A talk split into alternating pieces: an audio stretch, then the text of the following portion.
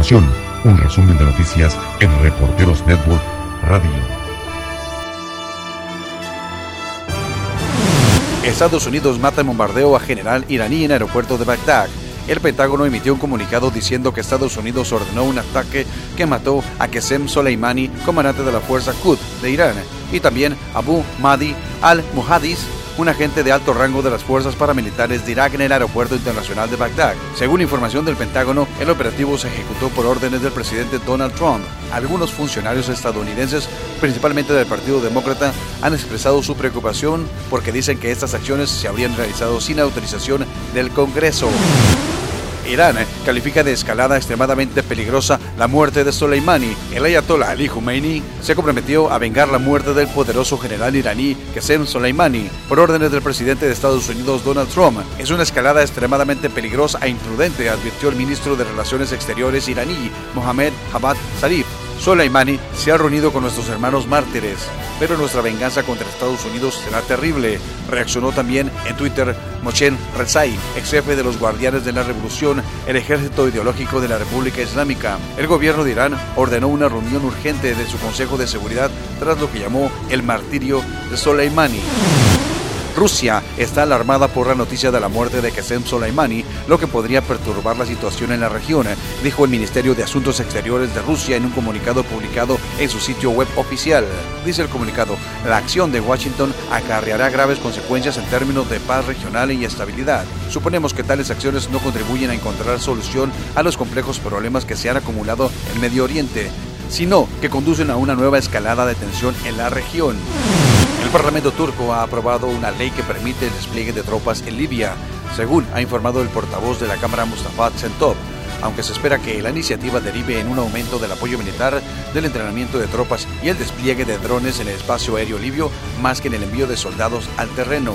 La Cámara ha respaldado la medida por 325 votos a favor del presidente Recep Tayyip Erdogan y sus aliados nacionalistas frente a los 184 votos en contra de la mayoría de los partidos de la oposición.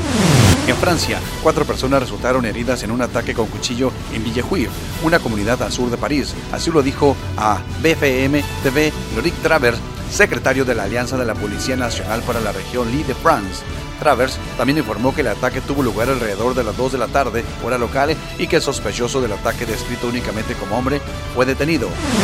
En la ciudad de Yakarta, capital de Indonesia, desde el pasado 29 de diciembre caen lluvias torrenciales que han causado fuertes inundaciones y hasta el momento hay 43 personas que han muerto. Las lluvias torrenciales han causado deslizamientos de tierra en la capital de Indonesia, donde también más de 31.000 personas han sido evacuadas a refugios provisionales después de que sus viviendas sufrieran daños.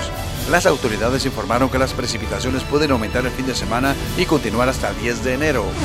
En Argentina, los alimentos básicos suben entre el 5 y el 10% desde el primer día de enero. El gobierno del nuevo presidente Alberto Fernández eliminó la extensión del Aprobada por el expresidente Mauricio Macri al final de su mandato. Grecia, Chipre e Israel han firmado en Atenas el acuerdo para el ambicioso proyecto de construcción del gasoducto ISMED, que pretende abastecer a la Unión Europea con gas natural del Mediterráneo Oriental y crear así un nuevo corredor que facilite la independencia energética del continente. Se trata de una nueva iniciativa geoestratégica y económicamente ambiciosa, que a la vez pone en jaque las aspiraciones energéticas de Turquía en la zona, lo que la convierte en una fuente de nuevos conflictos en una región históricamente disputada. En México, en menos de 48 horas, las riñas en el penal de Cieneguillas, Zacatecas, en el norte de México, han dejado un saldo de 17 muertos. Una persona ha fallecido y cinco resultaron lesionadas tras una nueva pelea registrada en la cárcel, ha informado la vocera de Seguridad Pública del gobierno estatal. En esta ocasión no hubo armas de ningún tipo. La persona que perdió la vida fue ultimada con una puerta que arrancaron del establecimiento, ha declarado el secretario de Seguridad Pública local, Ismael Camberos, a medios del Estado. Este deceso ocurre horas después de otra trágica disputa al interior del penal que arrojó un saldo de 16 muertos y 5 lesionados. En Estados Unidos, el único precandidato presidencial demócrata latino, Julián Castro, anunció la suspensión de su campaña para llegar a la Casa Blanca en 2020. simplemente no es nuestro momento, dijo el exalcalde de San Antonio, Texas, en un video divulgado por su campaña. Castro, de 45 años y nieto de una inmigrante mexicana, fue secretario de Vivienda de Estados Unidos durante el gobierno de Barack Obama. Pese a su experiencia, no logró fortalecer su recaudación electoral ni destacar sobre el resto de los aspirantes en la carrera para representar al Partido Demócrata en los comicios presidenciales de noviembre. El presidente de México, Andrés Manuel López Obrador, ha asegurado que su país no va a entregar a los antiguos altos cargos del gobierno de Evo Morales en Bolivia que han buscado refugio en la Embajada de México en La Paz al tiempo que ha elogiado la labor de la embajadora en ese país, expulsada por el ejecutivo de Yaní Áñez. López Obrador ha dicho que su ministro de Relaciones Exteriores, Marcelo Obrar, tiene la instrucción de hacer valer el derecho de asilo y recalcó que su gobierno no puede flaquear en este asunto de darle protección a los perseguidos políticos que están en la Embajada de México en Bolivia. Taiwán, el jefe de Estado Mayor del ejército Chen Jianming murió tras un aterrizaje forzoso del helicóptero en el que viajaban en una zona montañosa cercana a Taipei. Según la agencia estatal CNA, ocho personas, entre ellas Chen, perdieron la vida en el accidente, mientras que otras cinco sobrevivieron.